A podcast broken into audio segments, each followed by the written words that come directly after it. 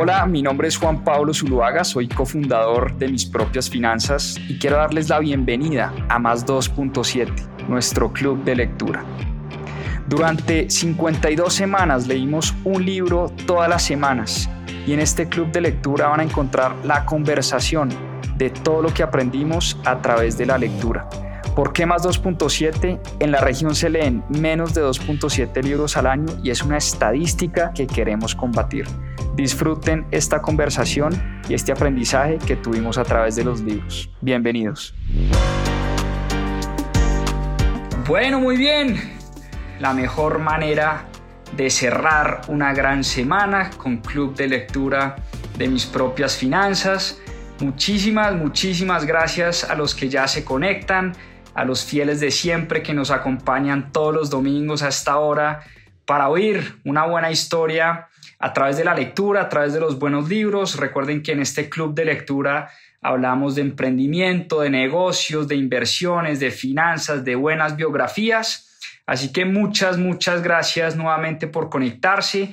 A los que se conectan por primera vez, esto es un ejercicio que venimos haciendo hace ya más de 70 semanas, donde leemos un libro todas las semanas y tratamos de aprender tratamos de extraer los mejores mensajes de grandes emprendedores, grandes empresarias, de finanzas, de inversiones, de biografías, de cosas que podemos aplicar a nuestra vida, eh, ya sea o, para mejorarla a nivel salud, a nivel personal o en nuestros negocios, qué estrategias podemos utilizar para crecer, mejorar nuestros negocios.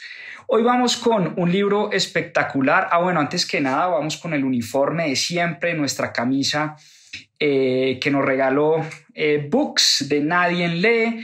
Disparen ahí corazoncitos si les gusta la camisa, eh, el uniforme del Club de Lectura de Mis Propias Finanzas. Hoy vamos con una gran historia, un gran libro, un método espectacular. Así que mucha atención, emprendedores, emprendedoras intraemprendedores, personas que quieren montar negocios, empezar negocios. Hoy vamos con un libro que nos va a ayudar muchísimo a tener un método. Este libro en español se llama El método Lean Startup o The Lean Startup en inglés y lo escribe un emprendedor, un emprendedor serial llamado Eric Rice. Bueno, muy bien, entremos en materia porque este libro tiene mucha carne, tiene muchísimo contenido, eh, tiene muchísimas estrategias. Yo siempre recomiendo, si pueden, si no, no, no es una obligación, por supuesto que no. Si tienen papel y lápiz para anotar, eh, yo siempre rayo todos los libros que leo, tengo aquí mis notas al pie.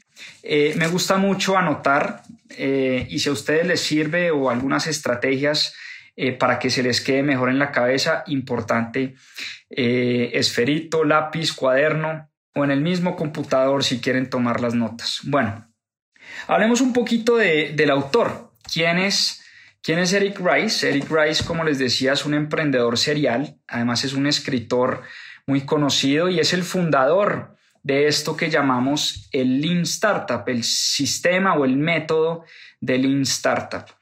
Em, Eric Rice trabajaba en un emprendimiento llamado Invu eh, y en ese emprendimiento o estando trabajando en ese emprendimiento se enamoró de la disciplina japonesa, sobre todo de la disciplina que aplicaban o que aplican hoy en día en Toyota, eh, la marca de, de automóviles de vehículos, eh, y el proceso, el famoso proceso de mejoramiento continuo, el famoso proceso de Kaizen. Mucho se ha escrito sobre los métodos de Toyota, sobre ese método japonés. Eh, recuerden que Japón, por allá en los años 70-80, se convirtió en la fábrica del mundo.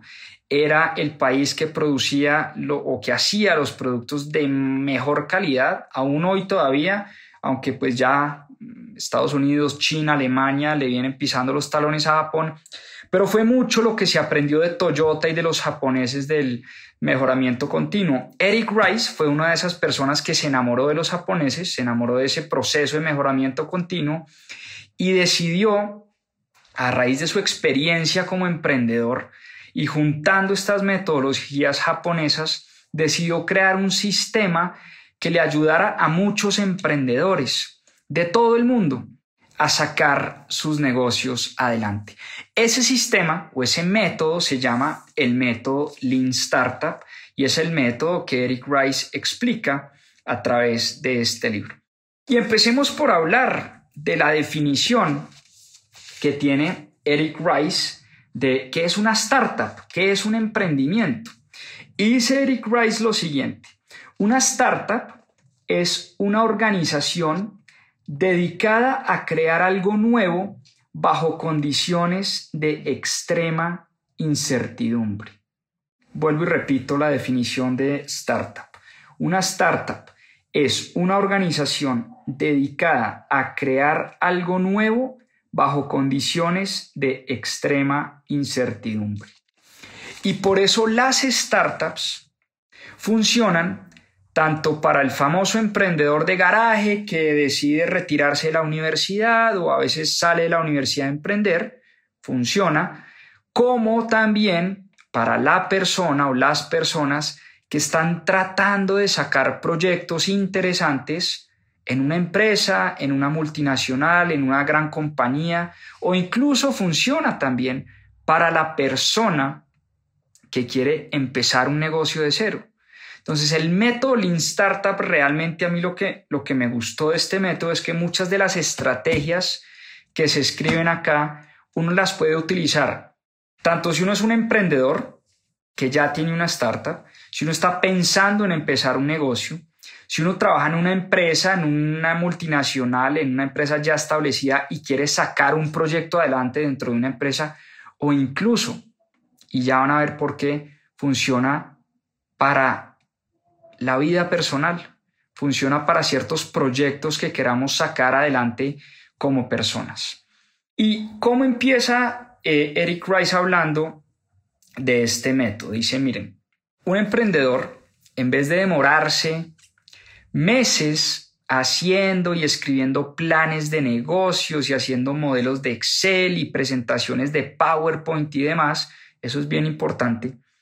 Pero este método Lean Startup es un llamado eh, y le ofrece a los emprendedores y las emprendedoras una metodología para estar revisando continuamente su visión como emprendedores, sus ideas de negocios, para adaptar esas ideas rápidamente y cambiar si es necesario.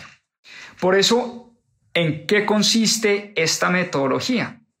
Y es que uno de los mensajes centrales del libro es que nosotros podemos ser mucho más rápidos en todo lo que hacemos. Y si hay algo bueno que tienen los emprendedores es su velocidad para tomar decisiones. Pero los emprendedores, a, los que somos emprendedores, a los que hemos creado compañías, muchas veces a los emprendedores nos falta método, nos faltan procesos, nos falta ese método para poder sacar nuestras ideas adelante.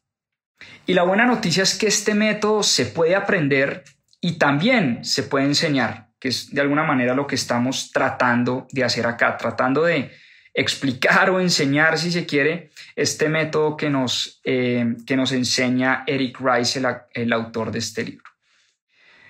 Una cosa importante y es que también los emprendedores o en el emprendimiento se cree que que la gerencia es una cosa y que el emprendimiento es otra cosa, que la gerencia y el emprendimiento son dos cosas muy distintas. Por un lado, el emprendimiento es cool, el emprendimiento es chévere, el emprendimiento es esas personas que se van a la oficina en camiseta, jeans, no tienen uniforme, no tienen horario, de esa es como la visión que uno tiene de una startup y de un emprendimiento.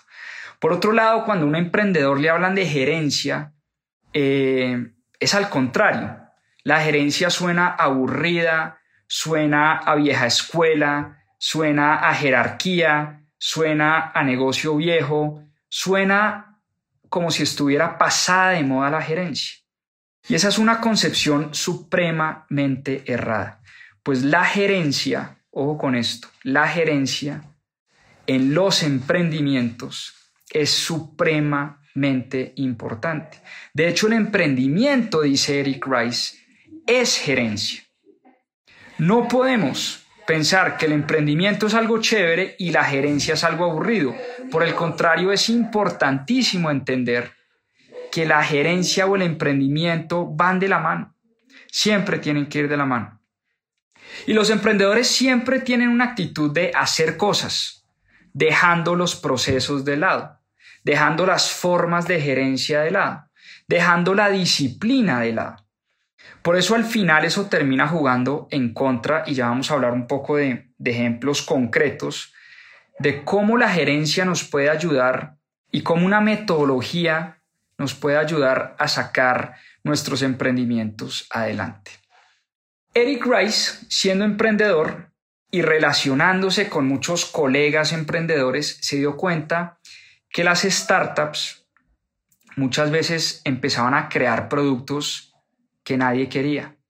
Se demoraban meses enteros, departamentos de ingeniería, de tecnología, de programación, se demoraban meses enteros desarrollando productos de altísima calidad para al final sacar al mercado productos fallidos, productos que a nadie le gustan, productos que el mercado rechaza. Y por eso los emprendedores siempre nacen con una visión de negocio, pero el objetivo, el objetivo principal o uno de los objetivos principales de las startups tiene que ser conocer rápidamente qué es lo que quieren sus clientes potenciales. Esto es muy importante, porque muchas veces nos demoramos mucho sacando al mercado nuestros productos, lanzando nuestras ideas. Y por eso, por estarnos demorando haciendo planes, haciendo Exceles, haciendo PowerPoints, tratando de sacar el mejor producto posible, al final terminamos sacando algo que el mercado no estaba buscando y por eso no sabemos realmente cuál es el problema en el mercado que estamos resolviendo los emprendedores. Por eso una de las cosas más importantes en este proceso inicial de las startups es recoger feedback, recoger retroalimentación constante de los clientes. Es importantísimo saber qué es lo que están pensando los clientes de nuestro producto, de nuestro servicio, de nuestro prototipo. Y este proceso se llama el circuito del feedback de información. Y uno de los mensajes centrales de este libro es ese principio, ese circuito de feedback que se basa en tres cosas principales para que tomen nota. La primera es crear, crear cosas, crear productos, crear empresas, crear servicios. La segunda es medir lo que estamos creando. Medir qué es lo que está pasando con lo que estamos creando, con lo que estamos sacando al mercado. Y finalmente, y tal vez de las más importantes, es aprender sobre ese feedback, esa retroalimentación que nos está entregando el mercado. La función principal de una startup es aprender. Aprender todo el tiempo hay que hacer experimentos validados. Las startups tienen ideas o los emprendedores tienen visiones e ideas de negocios, pero este proceso se trata de tener hipótesis y poder probarlas rápidamente con distintos experimentos. Es algo muy parecido al famoso método científico. Cuando uno tiene una hipótesis que quiere probar, lo primero que uno hace con esa hipótesis es experimentar y tratar de probar esa hipótesis. Es muy similar a lo que pasa en las startups. Las startups, ¿qué tienen que hacer? Sacar y lanzar rápido sus productos, sacar y lanzar rápido sus servicios al mercado, recoger retroalimentación y recoger feedback de los clientes, estar en constante contacto con los clientes. Y todo eso que nos van diciendo los clientes, todo ese feedback, todo ese feedback y esa retroalimentación que vamos recogiendo de los clientes, la vamos utilizando a nuestro favor. Vamos aprendiendo esa retroalimentación y de esa manera vamos mejorando, vamos cambiando, vamos pivoteando o vamos creciendo en la dirección correcta.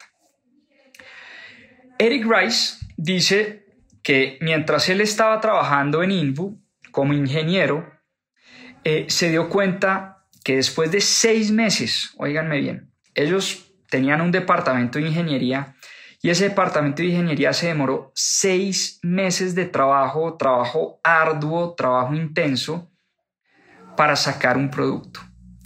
Y cuando sacaron ese primer producto al mercado, se dieron cuenta que el mercado no quería ese producto.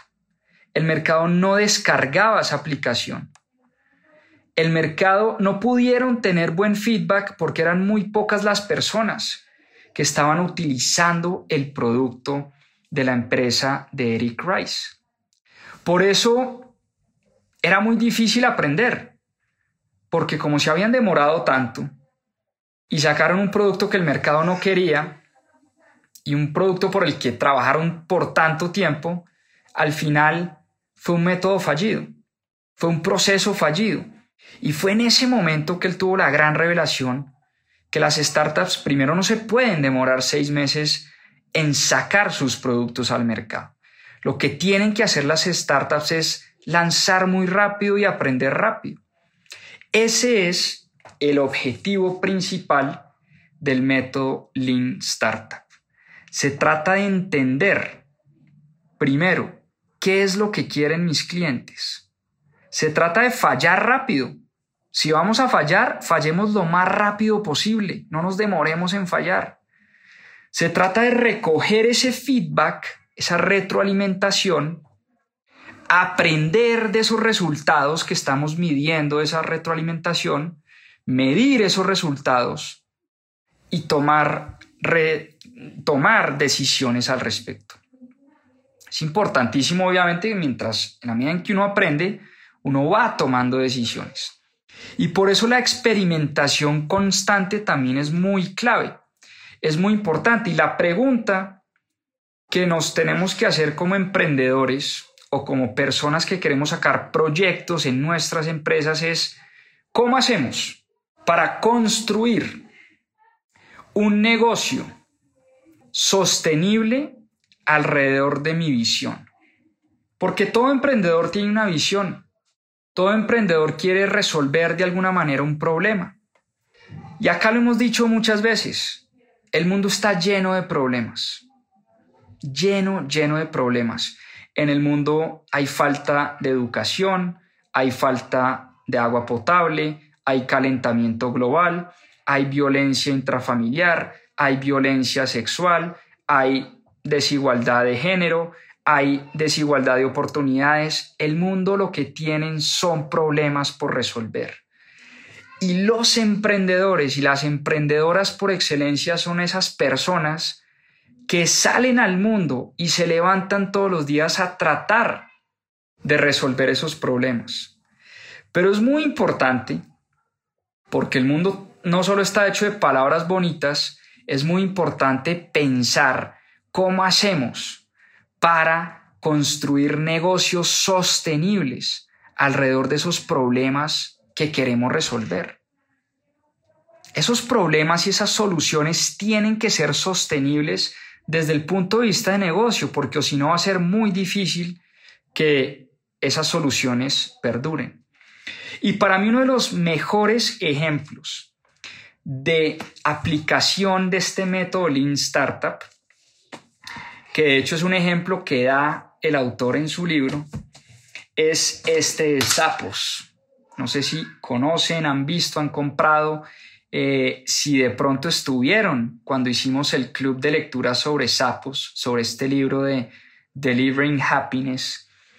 Eh, sapos no solo tiene una cultura espectacular y este libro se trata, es de la cultura de sapos, sino que además la génesis y el origen de Sapos es realmente fascinante, porque es uno de los mejores ejemplos de Lean Startup que yo conozco.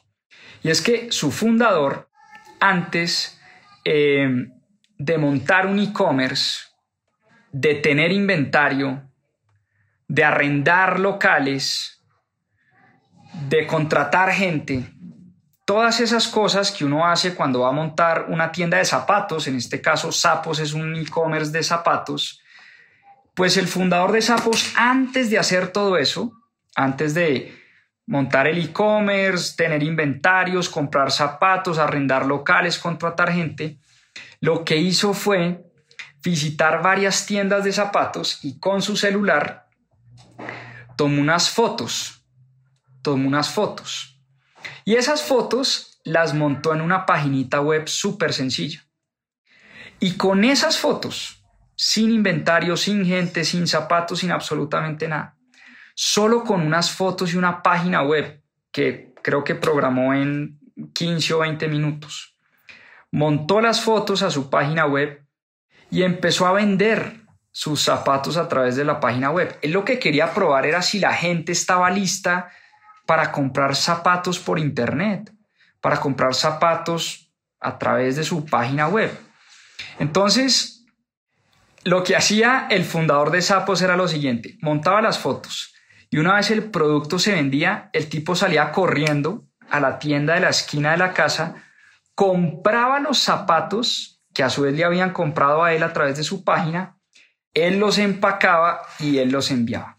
De esa manera, y por eso para mí es uno de los ejemplos más chéveres que hay eh, del Lean Startup, de esa manera el fundador de Sapos pudo ver si realmente había demanda antes de embarcarse en un gran negocio, antes de embarcarse en un montón de costos, antes de ir a comprar inventario, de arrendar locales, de crear una marca, de programar un e-commerce súper robusto, lo que hizo fue darse cuenta que había un mercado grande, importante para este tipo de negocios. Y pues la historia eh, ya la conocemos o si no la conocen, conéctense al club de lectura que está en el canal de, en el canal de YouTube. Eh, al final Sapos terminó siendo una compañía supremamente exitosa, Amazon terminó comprando Sapos por más de mil millones de dólares, en fin, una historia de emprendimiento fascinante. Otra, otra historia fascinante, otro ejemplo que da Eric Rice en el libro sobre Lean Startup, nuevamente hablando de eh, el concepto japonés, que por aquí lo tengo subrayado, es el concepto de Henchi Henbutsu. Seguramente lo estoy pronunciando horrible. Henchi Henbutsu es un concepto japonés que viene nuevamente de la cultura de Toyota, que significa algo así como experimentarlo y verlo con tus propios ojos y verlo tú mismo. Y la historia es la siguiente. Resulta que uno de los gerentes de Toyota se llamaba Yokota, un japonés, estaba encargado del Toyota Siena, que era una minivan familiar, una minivan para familias, y él quería, y era la Toyota que iban a lanzar en el mercado americano, o que llevaban lanzando un año, pero las ventas no respondían, y él quiso ver con sus propios ojos, ¿no? experimentar y ver con sus propios ojos qué era lo que necesitaba eh, el mercado de Estados Unidos. Y por eso durante varios meses se dedicó a hacer un tour por todo Estados Unidos, a viajar con distintas familias para tratar de ver él mismo lo que querían sus clientes. Y en esos paseos se dio cuenta de algo muy importante. Y llegó a la conclusión de que sus clientes de esta minivan de la Toyota Siena, sus clientes no eran los papás, las mamás ni los abuelos que compraban, que pagaban la minivan, sino que sus clientes verdaderos eran los niños que iban en la parte de atrás de la minivan. Por eso, él llegó a la conclusión que son los niños los que mandan en una minivan. Y los padres lo único que quieren cuando van en una minivan es que sus hijos estén bien. Píntense ustedes, yo no lo he hecho, yo creo que próximamente lo voy a hacer porque ya tengo tres hijos. Pero yo me imagino yo en una minivan con mis tres hijos atrás, agarrados, peleando, gritando, llorando, en fin, en un paseo a, no sé, Anapoima, Pereira, lo que sea. Paseo de carretera. Yo no me imagino todavía, aunque sé que próximamente lo voy a vivir, cómo es un paseo con un desorden y un despelote atrás en el carro. Por eso los padres lo único que queremos es que nuestros hijos estén tranquilitos, calmados y felices. Y esta persona, este gerente de Toyota, se encargó de diseñar la minivan para que al interior del vehículo, al interior de la minivan, los niños tuvieran una experiencia increíble. No los padres, que eran los que pagaban el carro, que eran los que pagaban el cheque y ponían la tarjeta de crédito para pagar la minivan, no. Los niños. Por eso su gran foco casi que no fue el motor, el timón, el radio, no. El gran foco de este gerente fue que los niños atrás tuvieran una experiencia espectacular. Por eso eh, es un gran ejemplo de Lean Startup, porque fue una persona que vio y experimentó con sus propios ojos lo que querían realmente sus clientes. Y los resultados hablan por sí solos. Resulta que este gerente logró un aumento del 60% de las ventas de ese minivan, de ese producto específico de Toyota, de un año a otro. Entonces, dos ejemplos muy buenos que me encantan de lo que es, en efecto, el método Lean Startup. Por un lado, el ejemplo de Sapos y por otro lado, el ejemplo de Toyota eh, y la minivan eh, Siena, creo que era el, modelo del carro. Bueno, hablando de probar y hablando de experimentar, los emprendedores eh, y, en las, en las escuelas de emprendimiento y en las clases de emprendimiento y en las aceleradoras siempre se habla del famoso producto mínimo viable. Y la pregunta que uno se hace es, ¿cuál es el producto mínimo viable que puedo crear para obtener información de mi cliente? Aquí el objetivo ni siquiera es para ser una empresa rentable, para ser una empresa importante, no. Aquí el objetivo cuando uno saca al mercado un producto mínimo viable es recoger un montón de información. Por eso, si el producto mínimo viable es perfecto, es porque nos demoramos mucho en lanzar, dice el autor del libro. Si nuestro producto mínimo viable tiene todas las características que debería tener nuestro producto, nos hemos demorado muchísimo en lanzar ese producto mínimo viable al mercado. La idea del producto mínimo viable es lanzar rápido, probar rápido y poder recoger esa información. Y hay muchas formas de salir al mercado, fallar rápido y crear esos productos mínimos viables. Y les voy a hablar de tres formas de las que habla Eric Rice en su libro. Primero, las famosas landing pages. ¿Qué es una landing page? No es una aplicación, no es una página web súper robusta que me demoré dos años en programar. No tiene todas las características y todos los features de mi producto. Una landing page simplemente puede llegar a dar información de mi producto. Y a través de una landing page de mi producto, de mi servicio, yo puedo recoger datos, puedo recoger clientes, puedo recoger encuestas, puedo ver cuánta gente visita mi landing page y puedo tratar de entender qué tanto apetito hay en el mercado por mi producto o por mi servicio. Ese es un ejemplo clarísimo. Las landing pages muy de moda sirven mucho para recoger esos datos. Segundo, y es una idea que implementó Dropbox.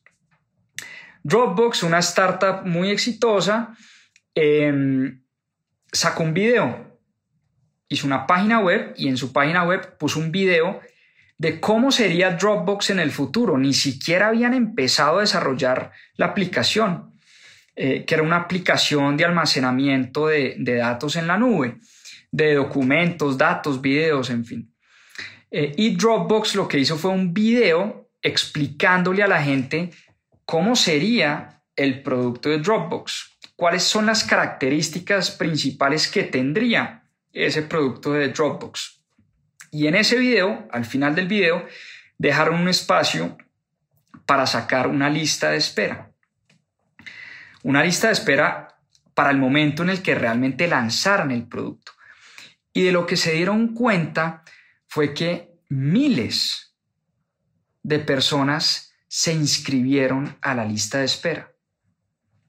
Por eso Dropbox, sin programar sin tener nada, sin tener producto, solamente un video explicativo, logró entender que había un mercado potencial interesante, con una lista de espera. Entonces es la segunda forma de sacar un producto mínimo viable al mercado. La tercera forma es un método que, el autor llama el método del mago de Oz. ¿Y qué es el mago de Oz? Es tratar de hacerle creer a nuestro cliente o a nuestro usuario que está tratando con un producto y con un servicio supremamente automatizado. Y me acordé de una anécdota de un amigo que trabaja en una startup colombiana.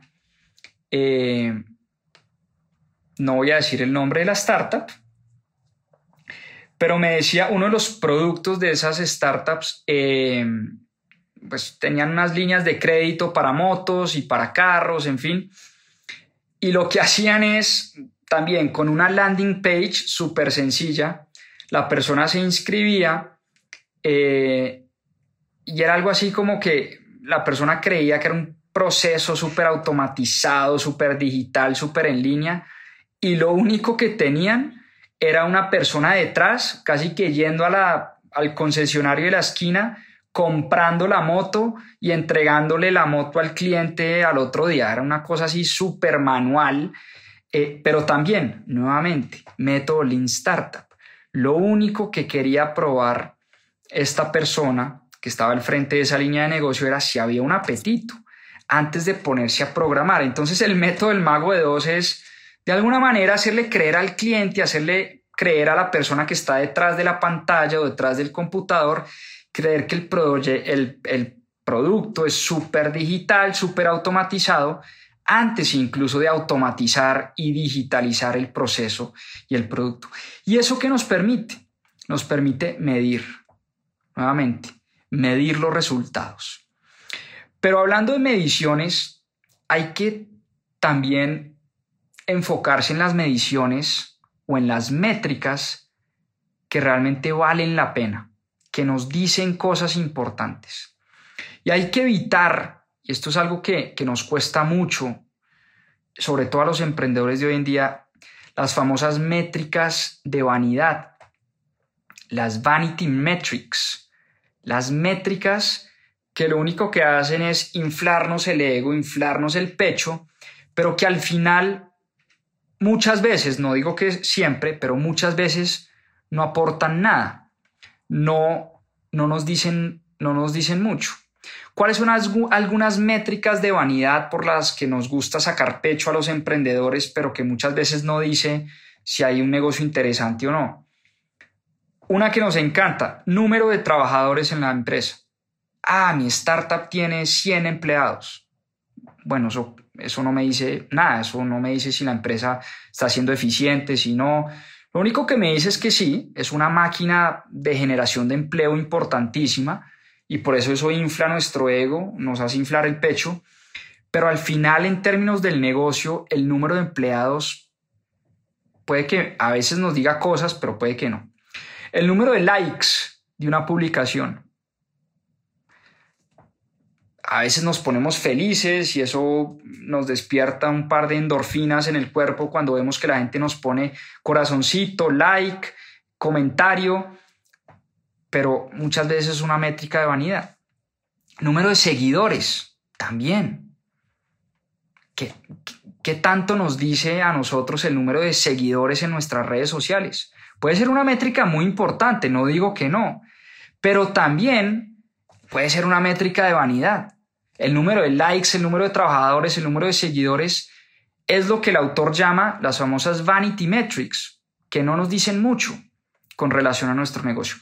¿Cuáles son las buenas métricas? Por el contrario, las métricas que sí nos pueden ayudar a entender mejor nuestros negocios. Métricas de engagement, métricas de conversaciones que estamos teniendo con los clientes, métricas de nuevos usuarios que estamos adquiriendo, métricas de recompra. Esa es una métrica importantísima. ¿Cuántos de los usuarios que nos compraron una vez nos están volviendo a comprar? Esas cosas hay que medirlas. Métricas esta es de doble filo, de crecimiento en las ventas.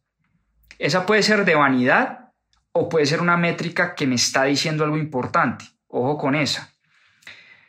Métrica, por ejemplo, de costo de adquisición. ¿Cuánto me está costando realmente adquirir un cliente nuevo? Eso es una métrica importantísima para mi negocio.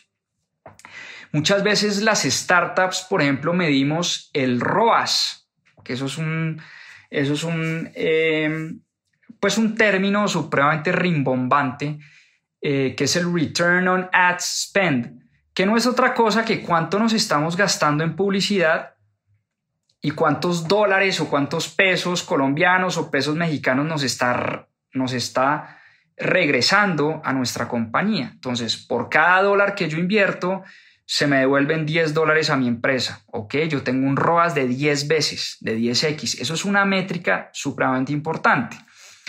Métricas de rentabilidad, importantísimas. A las startups se nos olvidó la, rentabilidad. Eso me parece gravísimo. Hay un libro que yo le recomiendo a toda persona que monta una nueva startup, que lo tengo por acá. Se llama La utilidad es primero, Profit First ¿Dónde está? En fin, se me perdió. Ahora lo encuentro. Pero a los emprendedores se nos olvidó que tenemos que ser rentables. Nos dejamos llevar por la famosa métrica eh, del crecimiento. Y ya vamos a hablar del crecimiento. Porque una vez empezamos a medir y a entender esas métricas, podemos tomar mejores decisiones. Podemos tomar mejores decisiones.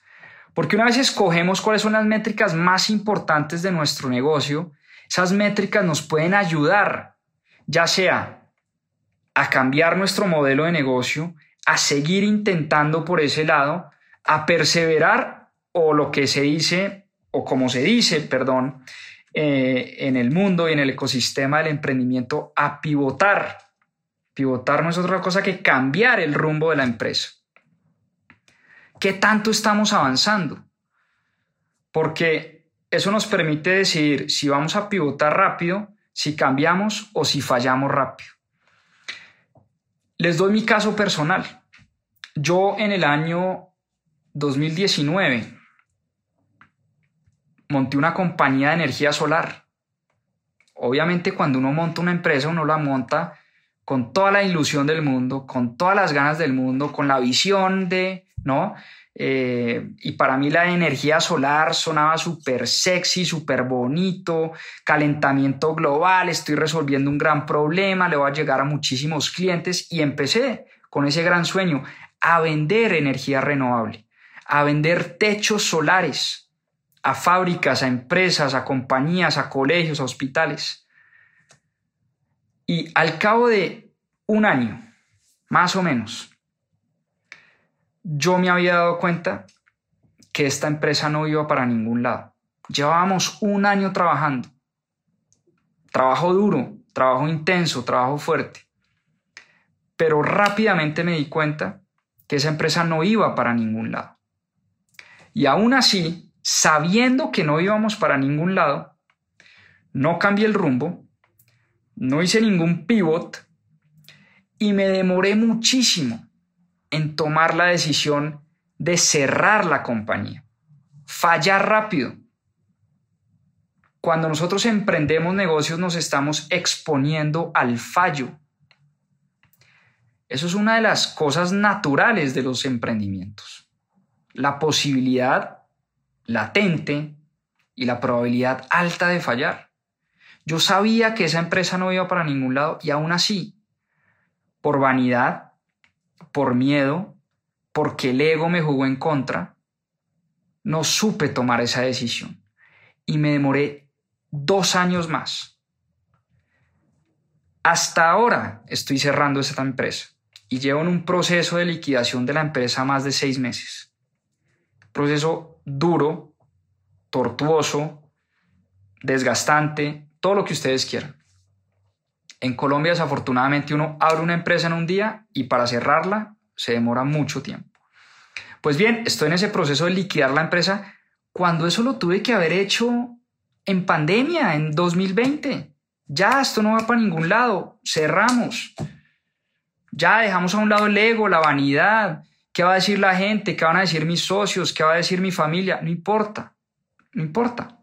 Al final es mucho, lo, es mucho más. Yo, yo aprendí esto de este proceso. Es mucho más lo que uno sufre por demorarse en tomar las, las decisiones que uno al final, yo las sentía y yo sabía que ese negocio no iba para ningún lado y me demoré mucho tiempo eh, en tomar esa decisión. Por eso, eh, pues hombre, si hubiera leído este libro por allá en el año 2019 o 2018, de pronto me hubiera ayudado a tomar esa decisión mucho más rápido, ¿no? Ahora, ahora sí, hablemos del crecimiento, porque esto me parece un, mensaje importante eh, para los emprendedores y, las emprendedoras que nos están oyendo en este momento. Ir demasiado rápido, ojo con esto, ir demasiado rápido puede causar muchos, muchos problemas. Está muy de moda el crecimiento acelerado de las startups.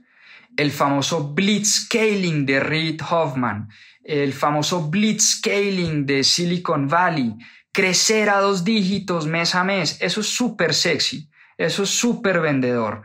A las startups nos encanta decir que estamos creciendo a dos dígitos, que estamos contratando más gente, que estamos llegando a nuevos mercados.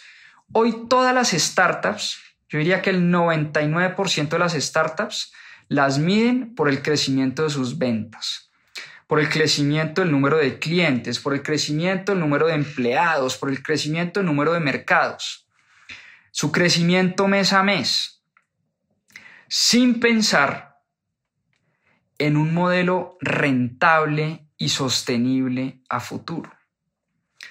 Porque ¿cuál es la premisa de toda startup? Es, no, cuando yo me coma el mercado y cuando yo sea el dueño del mercado, en ese momento sí tendré tiempo para ser rentable o para pensar en ser rentable. Por ahora yo solo quiero crecer y comerme el mercado, ¿no? Esa es como la premisa y lo que está de moda hoy en el mundo de las startups. Pues bien, ¿qué estamos viendo en este momento precisamente?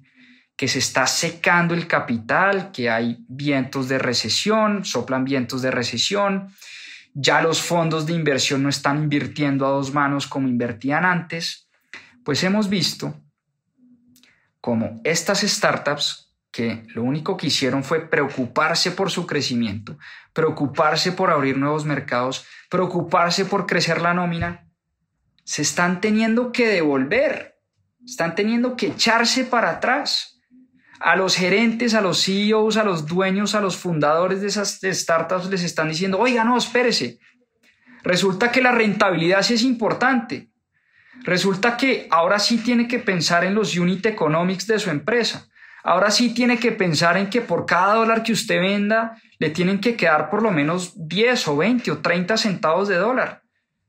Antes era fresco, venda, crezca, abra mercados, contrate gente, desarrolle productos que eventualmente usted se va a comer el mercado y cuando se coma el mercado en ese momento pensamos en rentabilidad.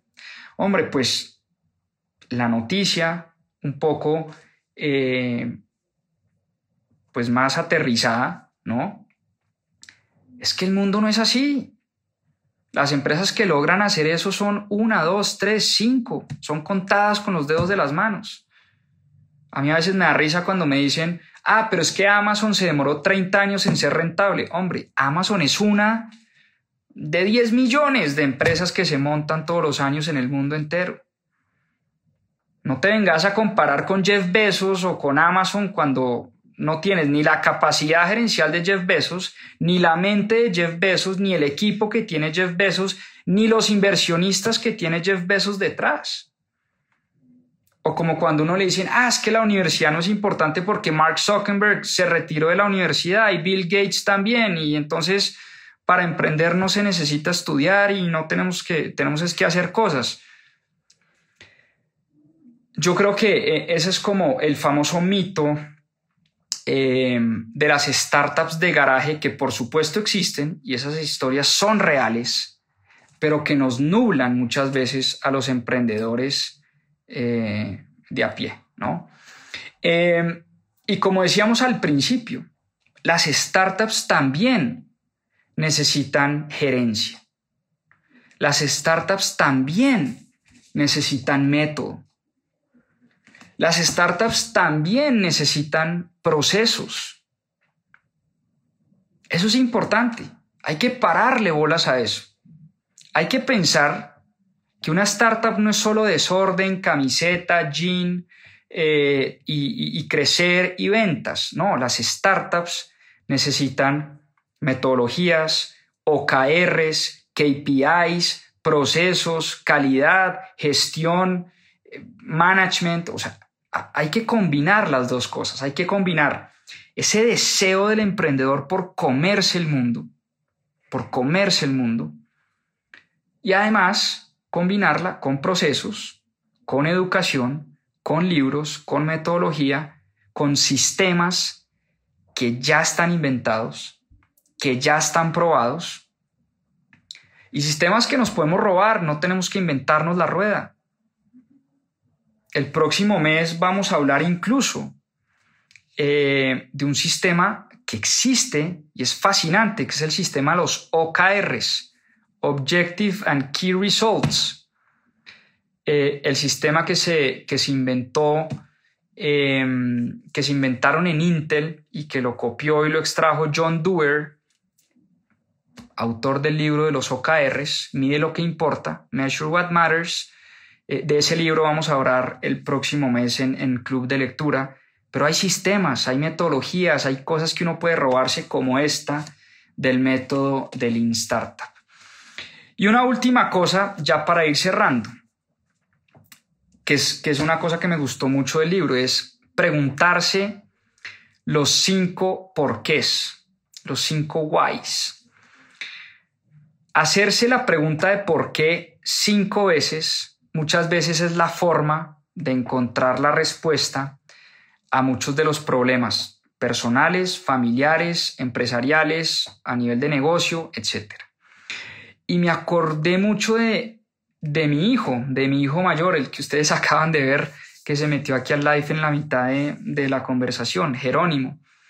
Jerónimo está en una edad, en esa edad de exploración, y Jerónimo me pregunta por qué no cinco, diez veces seguidas es una cosa dificilísima de manejar.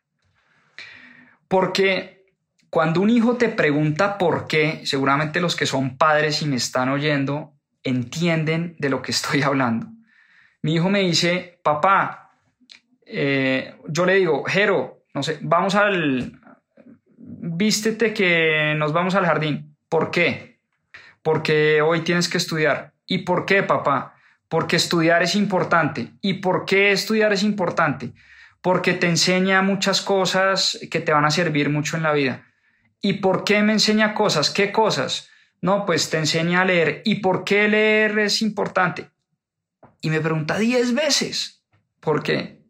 Y llega un momento que uno empieza a sentir ese desespero y es uno de los retos para mí más duros de la crianza. Es tratar de ¿no? aguantar eh, y nunca matarle esa curiosidad. Dicen los expertos que, que lo peor que uno puede hacer es decirle al hijo porque sí, ¿no? Ya, porque sí, porque yo digo. Al revés, los hijos están en una etapa de experimentación y uno no puedes, uno no, no puedes matarles esa, esa curiosidad. Y si te preguntan 10 veces por qué, pues hombre, hay que responderle 10 veces por qué. Pues esa misma metodología que yo la llamo la metodología de Jerónimo, preguntar por qué muchas veces nos puede ayudar a encontrar los problemas o la causa raíz de los problemas de nuestros negocios y de nuestra vida. Y como les digo, este método también, este método Lean Startup, em, funciona mucho para la vida, digo yo. ¿Por qué me siento tan cansado? No, porque es que no estoy durmiendo bien. ¿Y por qué no estoy durmiendo bien? No, porque me estoy acostando muy tarde y estoy muy estresado. ¿Por qué estás tan estresado? No, porque tengo demasiado trabajo eh, en la oficina. ¿Y por qué tienes tanto trabajo en la oficina? Porque me cuesta delegar. Entonces, fíjense que la causa raíz de, de uno estar cansado, estoy inventando aquí un ejemplo en caliente, puede ser un ejemplo chimbísimo y malísimo, pero para que ustedes me entiendan el concepto. Uno puede estar cansado, pero en la medida en que uno se pregunta por qué cuatro, cinco, seis veces, acabamos de encontrar la respuesta. Es que no sabemos delegar y estamos haciendo el trabajo solos y no confiamos en nuestro equipo.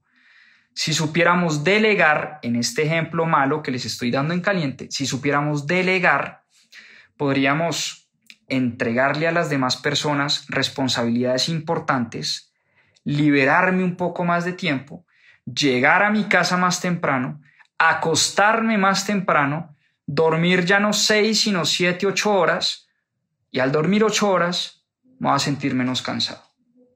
¿No? Entonces, fíjense que uno a veces dice, ¿por qué me siento tan cansado? Y la respuesta termina siendo porque no sabes delegar y no confías en tu equipo de trabajo. ¿Me explico? Lo mismo pasa en las compañías, en las empresas. En las empresas a veces decimos, ¿por qué estamos tan caídos en ventas este mes? Y la respuesta puede ser que, no sé, no debimos abrir mercado en México porque eso nos está desenfocando y nos debimos enfocar en lo que ya estábamos haciendo bien en Brasil, ¿no? Entonces la caída en las ventas no se debe a la mala gestión de los vendedores en Brasil, sino al desenfoque de la compañía que nos fuimos a Brasil y a México al mismo tiempo y dejamos que se nos cayeran las ventas en ambos mercados. ¿Me explico? Entonces, también que uno se va preguntando ese por qué, eh, pues uno va encontrando las razones o las causas raíces de los problemas. Por eso este puede ser un gran ejercicio para preguntarnos si las cosas van bien en nuestra vida o van mal si las cosas van bien en nuestro negocio o van mal. Y por eso me encantó, la verdad, me encantó este libro del método Lean Startup, porque le da orden, le da disciplina, le da método, valga la redundancia, a nuestras ideas de negocio, a nuestros emprendimientos, a nuestras startups y a nuestra vida. Podemos utilizar muchas de las herramientas que hay en este libro para mejorar muchas cosas en nuestra vida. Con eso cerramos la historia de hoy. Espero les haya gustado. Compren el libro. Recuerden que acá yo me salto muchas de las cosas que hay en el libro. Eh, importante que lo lean, lo estudien, lo analicen, lo pongan en práctica. Acá lo más importante es poner en práctica una, dos, tres cositas que aprendimos hoy. Importantísimo. De nada vale echarse este carretazo durante una hora y no poner en práctica absolutamente nada de lo que estamos aprendiendo. Así que nada, con eso cerramos nuestra semana. Mil bendiciones, muchísimas, muchísimas gracias a todos por conectarse. Nos vemos en una próxima oportunidad. Tenemos muy buenas sorpresas, muy buenos libros, buenas historias. Así que no dejen de conectarse a este club de lectura. Espero nos veamos próximamente. Hasta una próxima oportunidad y como decimos siempre acá en mis propias finanzas, a seguir aprendiendo. Un abrazo enorme. Chao, chao, que descansen. Feliz semana. Muchas gracias por acompañarnos en este capítulo de Más 2.7. Acá les dejo unos adelantos de lo que se viene en nuestro próximo episodio.